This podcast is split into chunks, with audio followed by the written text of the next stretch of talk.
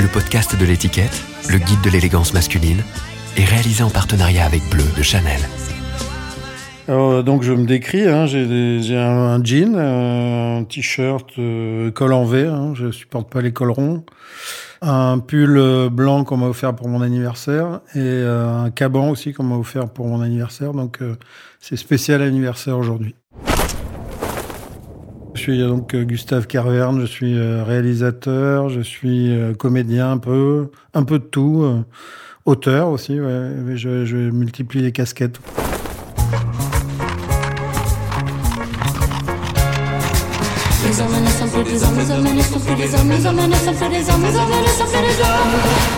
Habitude, le podcast du magazine L'étiquette.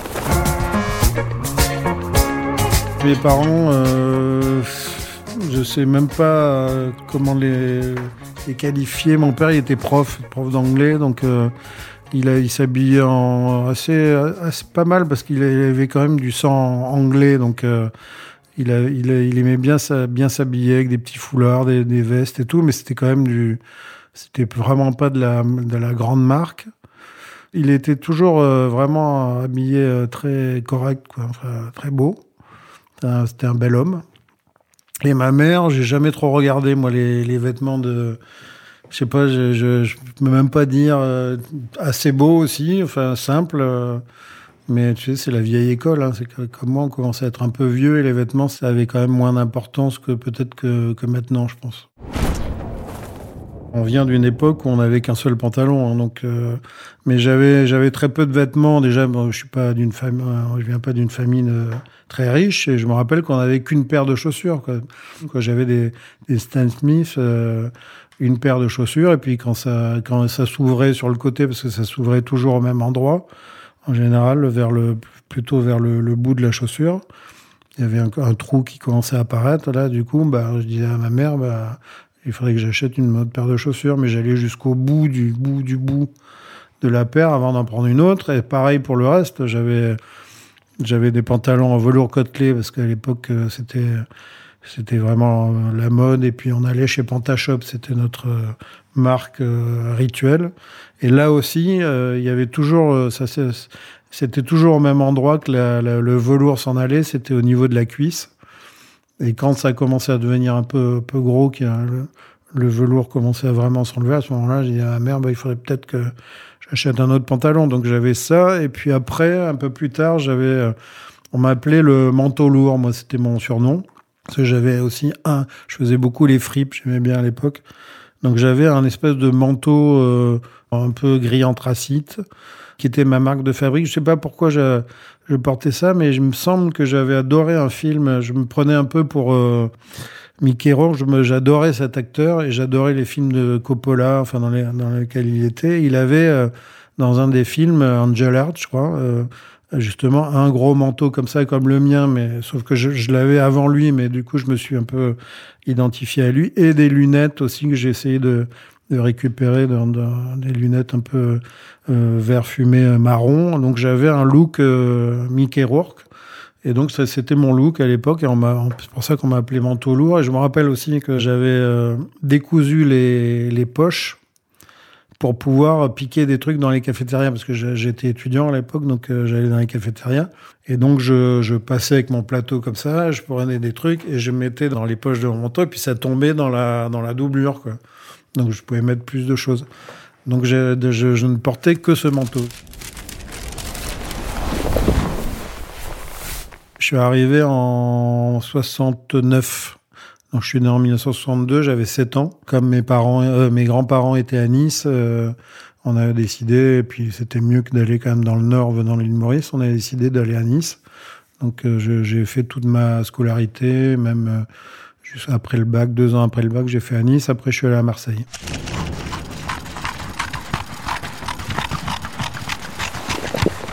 La séduction et moi, c'est, ça a toujours été un, un énorme problème. Donc, c'était pas les filles, euh, bon, euh, j'y pensais pas plus que ça à cette époque-là, mais j'ai eu des périodes. Enfin, je, je, je, regardais pas les modes, bien sûr, euh, mais les phénomènes de mode étaient quand même beaucoup moins prégnants que maintenant. Mais j'ai eu une période, par exemple, je me rappelle, où je, comme j'avais fait euh, une connerie, j'avais fait la préparation militaire. Donc, euh, donc j'avais eu des vêtements de l'armée et euh, comme je circulais en mobilette, en bleu à l'époque, c'était pas mal d'avoir le, les grosses chaussures de l'armée parce qu'ils il te permettaient d'emmener tes vêtements d'un stage à l'autre de préparation militaire. Donc je m'habillais en, quasiment en militaire, sauf que je passais pour un gros facho, j'imagine, alors que je l'étais pas du tout, mais j'aimais bien ce look, euh, ce look-là, puis c'était pratique parce que j'ai toujours aimé les vêtements avec plein de poches, moi. J'aime bien des trucs dans les poches. J'ai eu ce look-là pendant, pendant un petit moment avant de m'apercevoir que l'armée, euh, c'était horrible et de me faire euh, réformer par la suite, mais bon, bref, c'est une autre histoire. Mais je ne cherchais pas à séduire avec les, vêtements, vraiment pas. Surtout que ma mère me faisait mes, pulls aussi à l'époque pour économiser. Elle faisait des beaux pulls, mais il y a eu des, quand même des erreurs euh, manifestes. Euh. par exemple, demander exprès à avoir un pull rose euh, par défi, quoi, on va dire. Mais donc, c'était pas terrible. Et puis, elle, elle prenait des, des modèles un peu vieillots. J'ai fait une école de commerce donc à Marseille, hein, de co Marseille. Mais moi, j'étais, euh, je suis arrivé euh, par hasard parce que normalement, tu fais une prépa et moi, je suis rentré par une admission parallèle déjà. À l'époque, je me cherchais vraiment, je savais pas du tout ce que j'allais faire. Enfin, c'était vraiment une catastrophe euh, chez moi. Je restais à rien faire avec mes parents, leur faisant la gueule. Bref, c'était vraiment une mauvaise période. Et par hasard, un pote me dit inscris-toi à cette école. Je m'inscris puis je, suis intégré à un miracle, quoi. Donc, donc je rentre à Sub de quoi à Marseille où il y avait vraiment un look, c'est vrai, à cette époque-là. Je me rappelle plus les marques parce que j'ai vraiment, je suis jamais très marque, mais enfin je connais rien du tout, mais il y avait des marques vraiment très très suivies par euh, toute une bourgeoisie euh, marseillaise. Et moi, forcément, j'étais, je, je m'en foutais complètement, donc j'étais pas du tout euh, dans ce trip-là les Burlington, euh, Burlington, les chaussettes, les chaussettes. Euh, euh, non, il y avait un look marseillais de l'époque, et moi, donc j'étais complètement à contrario de tout ça, et j'avais, par contre, à cette époque, je me rappelle, parce que c'était les années 80, la seule marque que j'ai vraiment portée pas mal, c'est la marque Bill Tornade, parce que j'avais, j'adorais ces pantalons un peu un peu années 50, euh, ça. Hein, euh. et moi, j'étais fan de Serge Clair à l'époque, qui qui est un de mes, dessinateurs préférés, qui faisait pas mal de, trucs sur les années 50-60. Et donc, je, me rapprochais aussi de, ce look de ces BD-là. Donc, moi, j'étais, j'étais habillé un peu de briques et de broc. Enfin, c'était toujours qu'une paire de chaussures. Euh. Par contre, jamais de costard. Je portais pas de, de costard comme les autres étudiants parce que j'avais pas de thunes, parce que euh, je venais d'un autre milieu. J'ai eu une période aussi quand je suis arrivé à Paris, avec des potes, on, avait tous des costards noirs, mais c'était un peu l'époque Tarantino aussi, le, son premier film. Et moi, j'adore. Je sais pas pourquoi, comme j'aime bien les 60s et la musique euh, des années 60, j'avais, j'avais des chemises à jabot, euh, donc c'est quand même pas évident à porter. Et je faisais faire, je me rappelle parce que j'adorais vraiment ça. J'étais tout en noir avec des chemises à, jabot mauve, euh, de couleur vraiment flashy. À l'époque, on faisait vraiment beaucoup les cons. Hein, donc, euh, je portais aussi une chéchia sur la tête. Euh, j'avais une carotte comme, tu sais, pour mettre dans la poche externe, là. Enfin, bon, des trucs un peu, un peu dingo. Les chemises à jabot, c'était pas si facile que ça à avoir. Donc j'allais dans les friperies. Et du coup, comme j'allais à l'île Maurice régulièrement en vacances, et là-bas, tu as des mecs qui, qui font de la, couture. En deux secondes, tu leur amènes un, n'importe quel modèle et ils te font ça tranquillement. Donc j'avais fait, fait faire une dizaine de chemises à jabot dans mon bled là-bas à Mahébourg, à l'île Maurice. Et le, mec halluciné parce qu'il avait jamais fait de chemise à jabot de sa vie, mais ils te font ça vraiment nickel. Donc j'avais... Mes, mes potes étaient fou de rage parce que j'avais 10 euh, chemises à jabot, mais de couleurs euh, hallucinantes parce que j'allais chercher des, tissus indiens euh, dans les boutiques. Donc voilà, j'ai eu cette période un peu classe, on va dire. Et non, mais c'était vraiment ma période géniale parce que c'était mon arrivée à Paris avec plein de potes d'Avignon, de Marseille qui montaient à Paris. On s'est me retrouvais à faire vraiment beaucoup les cons à cette époque-là.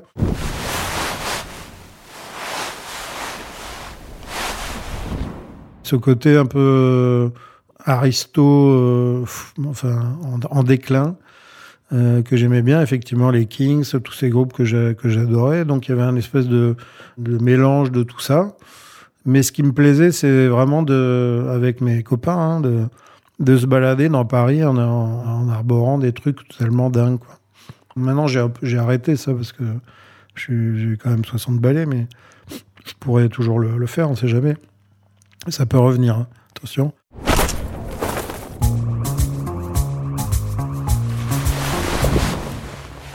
Je monte à Paris, je travaille dans l'informatique. Bon, je sens que ça me, c'est pas vraiment ma voix, je comprends rien, etc. Et puis après, je voulais vraiment travailler dans les, dans les maisons de disques, moi, parce que je, je, bien la musique, tout en ayant fait l'école de commerce. J'ai quand même réussi à avoir le diplôme. Je suis arrivé avant-dernier de la promotion, mais je l'ai eu. Et puis, euh, j'ai eu, il y avait une mauricienne, euh, donc c'est la filière mauricienne, le lobby mauricien, euh, qui est composé d'une, qui était composé d'une personne à l'époque qui travaillait avec Patrick Sabatier. Donc je suis allé la voir, je dis je suis mauricien, tout ça. Donc elle m'a fait rentrer euh, parce que je voulais travailler dans un milieu artistique, mais pas forcément à la télé, pas forcément chez, chez Sabatier. Mais enfin bon, ça s'est passé comme ça. Je me suis fait virer au bout d'un an. Euh, et puis après, j'ai trouvé un, truc à surprise, surprise, qui était une émission de caméra cachée à l'époque. Enfin, je suis allé de, de fil en aiguille comme ça dans diverses émissions. Euh, euh, toujours sur un, sur un fil, hein, parce que tout ça, c'était vraiment. Euh, comme je suis, je suis stressé de nature, je me suis, je me suis toujours dit euh, bon, là, tu pars dans l'inconnu total, intermittent du spectacle. donc, ça veut dire que tu déchires ton diplôme. Mais je l'ai fait quand même parce que je savais que je pourrais pas faire un boulot normal. Quoi. Je, je pourrais pas avoir une vie normale, quitte même à tomber dans le fossé. Hein. Je, me préparais même à ça par moment. Hein. J'ai jamais été vraiment assimilé à Canal euh, comme je crois que c'est le destin qui est comme ça, c'est que t'es jamais euh, jamais assimilé, t'es pas dans le truc. Deuxième euh, chose, je rentre à Groland et pareil, le look grolandais n'a absolument rien à voir avec le look de Canal, comme tu peux le voir dans dans, l'émission, mais donc on a avec que ce soit avec Yvan Bruno ou avec Benoît de l'Épine et Moustique, on était toujours en marge. Et donc, euh, dans ma vie, j'ai toujours été en marge. Et puis, je cherchais pas, on cherchait pas vraiment en plus à être euh, intégré dans le dans le grand cénacle Canal+. Donc, euh, donc en fait, on a on a suivi ça d'assez loin. On allait aux soirées, bien sûr, mais on se faisait remarquer plus par nos conneries que par notre code vestimentaire. parce que j'étais un spécialiste de me, de me renverser des, des carafes d'eau sur la tête en fin de soirée, donc je rentrais toujours euh, détrempé chez moi.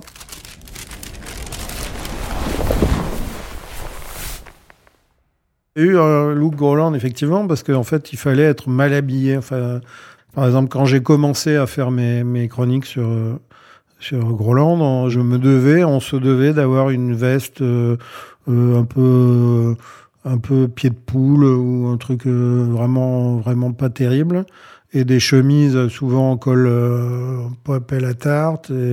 Enfin, le look un peu euh, des chiens pour résumer. C'était une charte euh, comme ça.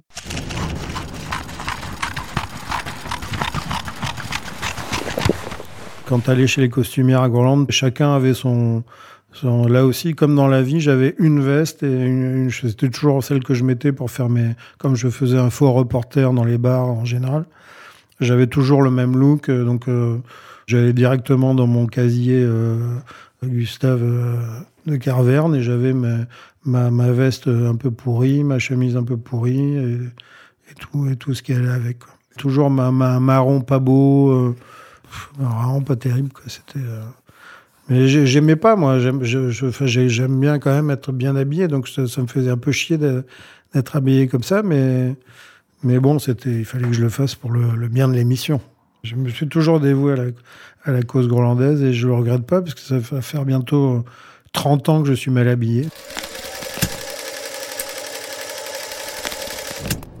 Nous, on tourne beaucoup en juillet et août parce que on n'a pas Groland, donc c'est un peu nos films de vacances, hein, les, films. Et donc, généralement, je retrouve mes fameuses tongs tout le monde me connaît sur les plateaux de tournage comme le mec euh, en, tongs. Et aussi, j'aime bien les, les, espèces de Bermuda avec plein de poches, je te disais, parce que là, tu peux mettre le scénario, le truc. Donc, et ça, j'ai, comme j'aime pas avoir de sac, je déteste porter un sac parce que et Benoît aussi parce que souvent on, on perd les choses. Hein, faut bien dire ce qui est. On oublie euh, le sac, donc je, je, je, mets tout dans les poches. Donc il me, il me faut le maximum de poches. Quand j'achète n'importe quel manteau, n'importe quelle veste, je demande le maximum de poches. Après euh, donc t-shirt euh, banal, donc ça c'est un look plutôt utilitaire pareil, quand on est devant une costumière, euh, qu'elle nous propose des vêtements, pour nous, euh, c'est une espèce de calvaire. Euh. et puis, on, dit souvent, on donne les fringues par défaut, sauf quand il y a.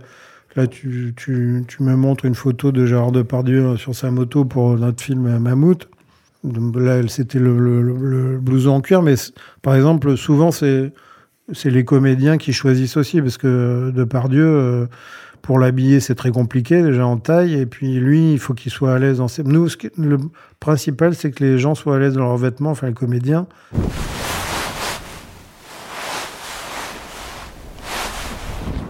Je crois que c'était son, un de ses blousons à lui, effectivement. Pareil pour les chaussures, il, il supporte pas, enfin, il a, des problèmes euh, de pied, enfin. Non, mais là, pour le coup, euh, quand, on, c'était notre premier film avec Gérard, donc euh, donc on l'a, on l'a laissé faire, quoi. On lui a dit, hein, peu importe, c'est vrai. Qu'est-ce que tu vas faire chier sur une paire de chaussures ou, tu vois, là, il était en moto, il fallait qu'il soit à l'aise. Et...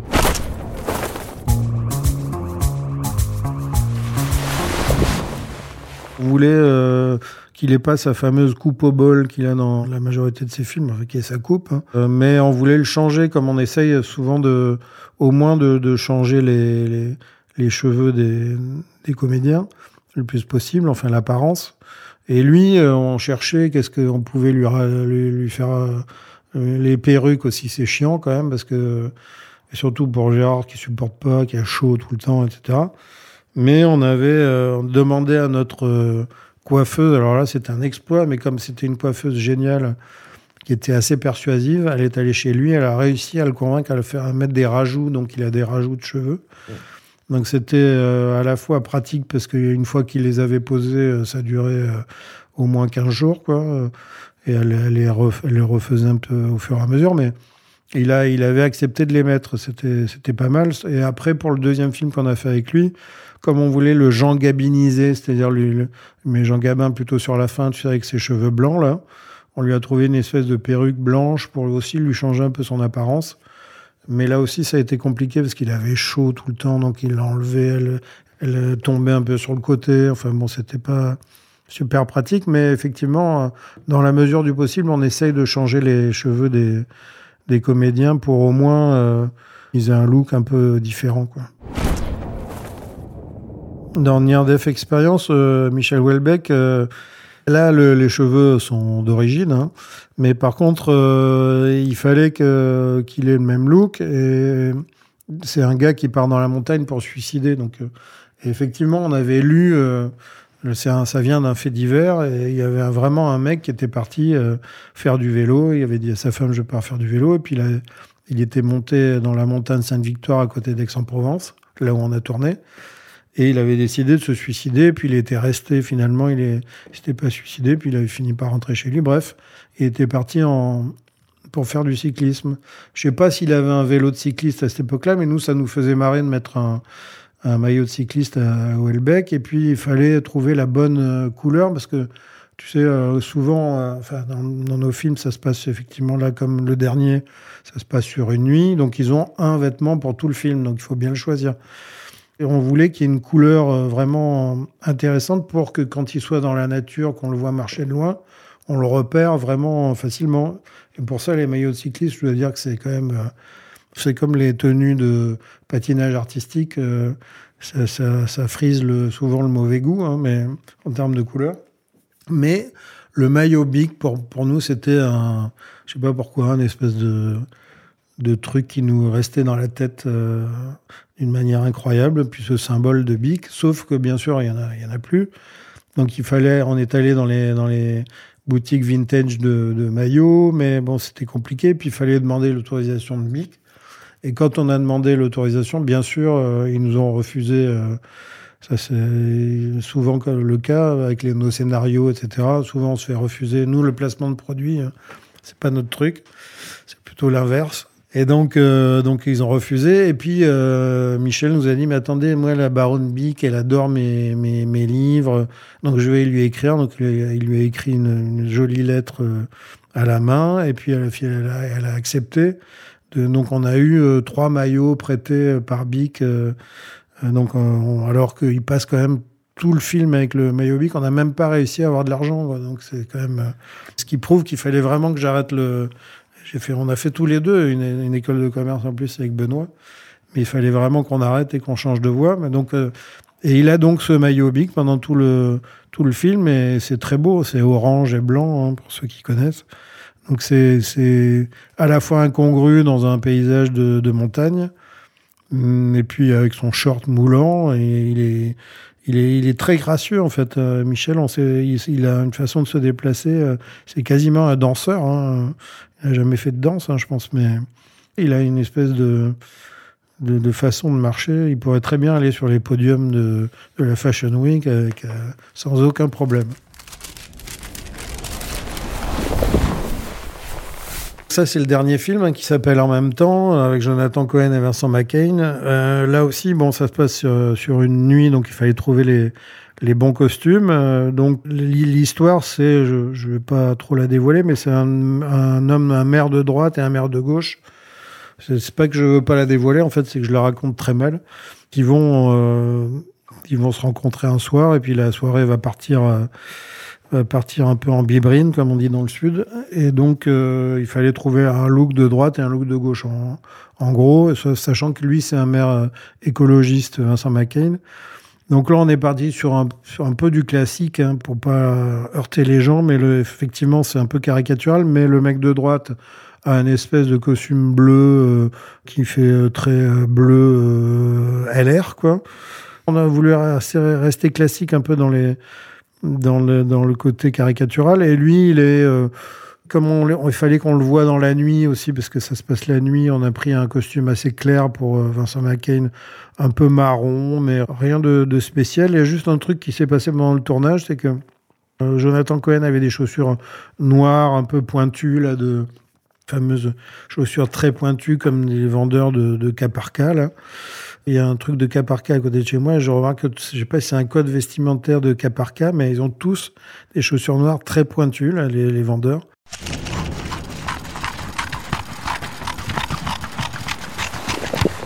Sur le tournage, euh, le deuxième jour, je vois un mec de la mairie qui vient nous voir de la mairie du Bled où on tournait, qui avait des chaussures bleues, mais hallucinantes, d'un bleu quasiment bleu clin. Euh, et j'ai dit, mec, mais tu les as achetées où? Donc il nous donne les références du, magasin. Et je dis, avec va tout de suite à ces Comment je savais qu'on allait voir les chaussures mieux dans d'autres plans. J'ai dit, ces chaussures bleues, il nous les faut. Donc je pense qu'il démarre le film avec les chaussures noires, ça doit se voir. C'est un des mille faux raccords du film.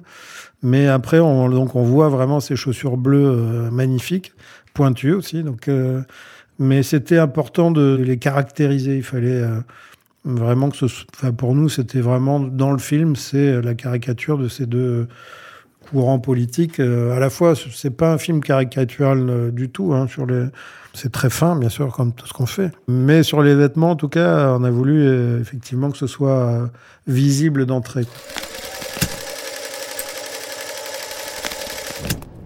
Vincent, donc, qui arbore un superbe bouc qui nous faisait penser à Jean Jaurès. Et comme on a tourné à Carmaux, donc qui est la ville de Jean Jaurès, on a tourné à Albi, hein, ce dernier film qui s'appelle En même temps. Pour nous, c'était comme un espèce de symbole. Donc c'était c'était vraiment marrant d'avoir ce, ce. Euh, puis ça, je sais pas, ça va bien avec euh, l'écolo, euh, un écolo avec un book, ça paraissait assez logique. Donc on est parti là-dessus.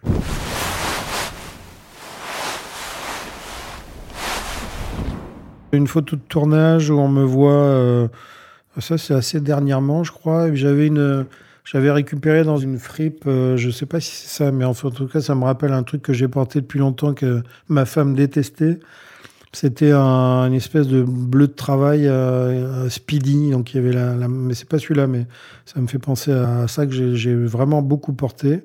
J'adorais ce blouson speedy, donc je mettais speedy, c'est les, les, d'échappement, enfin je crois, les, pneus ou les pots d'échappement, je me rappelle plus.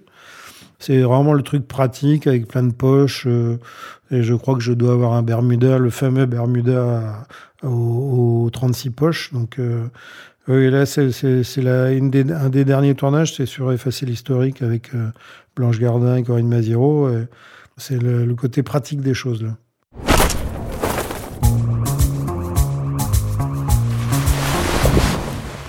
Ça, c'est une chemise qu'on m'a offert il n'y a pas très longtemps pour mon anniversaire, encore une fois. C'est une chemise euh, euh, un peu hawaïenne. J'ai toujours adoré ça. Euh. J'ai eu une période justement à Nice où j'allais dans les friperies et je, portais beaucoup ces tenues. Alors je sais pas si c'est le fait que je sois né à Limoges, mais je crois pas. C'est plutôt le, je sais pas, le côté Elvis Presley dans ses dans ses films un peu ratés. J'adore j'adore ça avec une veste une veste classique noire. Ou... J'adore ces, chemises. Donc là, c'est le retour de la chemise hawaïenne grâce à mes enfants qui m'ont offert ça. Et j'aime bien les, choses un peu colorées comme ça, qui me font penser à je, ne sais pas qui, je sais pas quoi, mais je trouve que c'est ça, fait un bon look.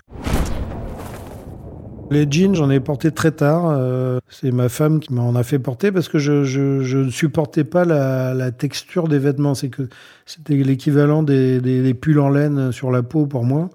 J'avais dû en porter un jeune et puis j'avais dit à ma mère non, je peux pas, je peux pas. Ce qui explique euh, que je portais des pantalons à velours côtelé après. Bizarrement, donc euh, après, ma femme a dit mais t'es con, essaye. Donc j'en ai porté un, puis finalement rien ne s'est passé. Donc ça devait être une une vue de l'esprit. Donc, donc, je porte maintenant des, des, jeans assez couramment.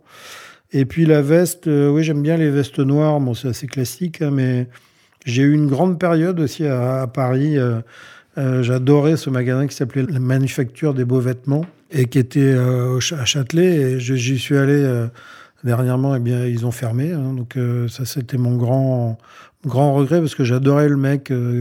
enfin, on, est, on était devenus copains, quoi. Et puis il habillait Danny Briand hein, quand même, donc euh, c'était quand même la classe. Mais lui, il faisait que des, des, costumes sur mesure des années 50. Euh, euh, il y avait des photos de Gary Grant, etc. Dans, chez lui. Il, il, avait toujours un peu les boules quand il me recevait quand même, parce que il disait tu pourrais maigrir un peu. Pour lui, habiller un mec un peu, enfin pas dans les standards, ça le faisait un peu chier quand même. Mais bon, j'arrivais quand même à trouver des, des tenues qui m'allait, mais j'adorais. Enfin, c'était vraiment une boutique que je que je trouvais géniale. Je sais pas ce qu'est devenu le mec d'ailleurs, parce qu'on était vraiment. dès que j'avais un truc à acheter, j'allais là-bas. Et les ceintures, bien sûr, et les et les chemises. Enfin, j'achetais tout là-bas.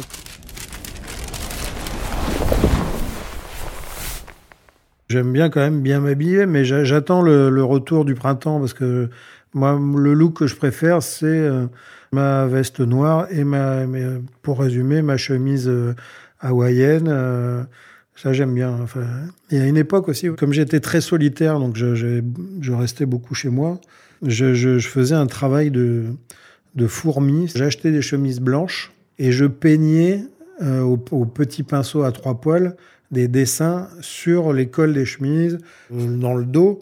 Mais je mettais des heures et des heures. Les chemises, je les, malheureusement, elles se sont élimées avec le temps, mais j'ai quand même découpé les, parce que j'avais passé tellement de temps, donc j'ai deux, trois, quatre, cinq dessins que j'avais fait comme ça, découpés dans les, chemises. Je les ai gardés pour le souvenir.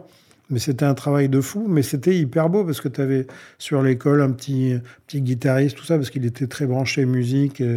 enfin, il faisait des dessins sublimes. J'adorais ça. La nuit du Mocambo, c'est l'album que j'ai toujours chez moi, euh, fantastique. Et je prenais donc, je, donc ça veut dire que je faisais un calque, je repassais au noir, et après je mettais les couleurs. Donc c'était un travail de, fou furieux, mais c'était hyper beau. J'étais le seul à avoir ces chemises-là. Alors les gens me commandaient les chemises, mais c'était impossible, c'était trop dur à faire. C'était vraiment une grosse source, fil perfect, une grosse source d'inspiration. Et donc j'étais le, seul à avoir ces chemises peintes, mais que je ne pouvais pas faire pour les autres parce que c'était vraiment un travail de fou.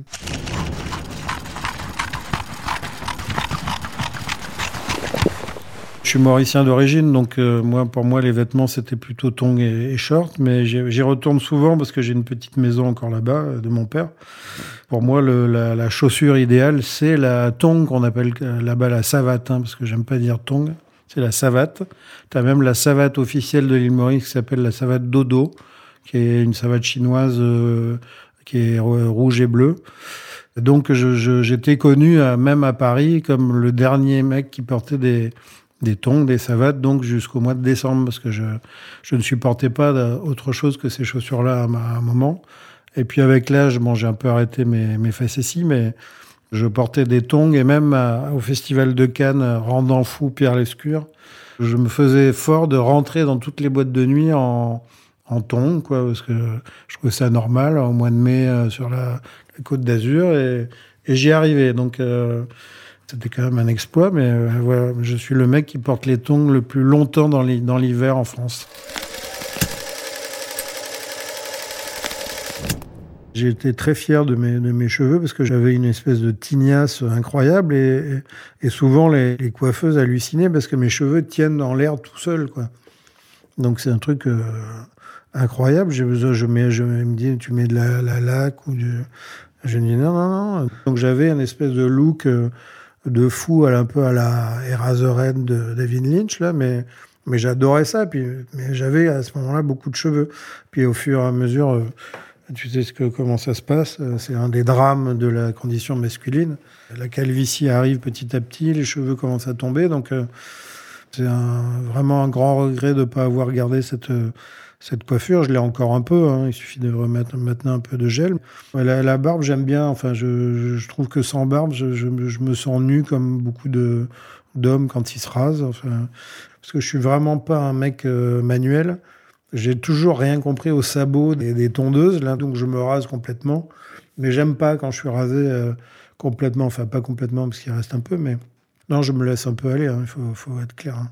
L'un dans l'autre, maintenant, euh, ma vie est faite, je, je n'ai plus rien à prouver.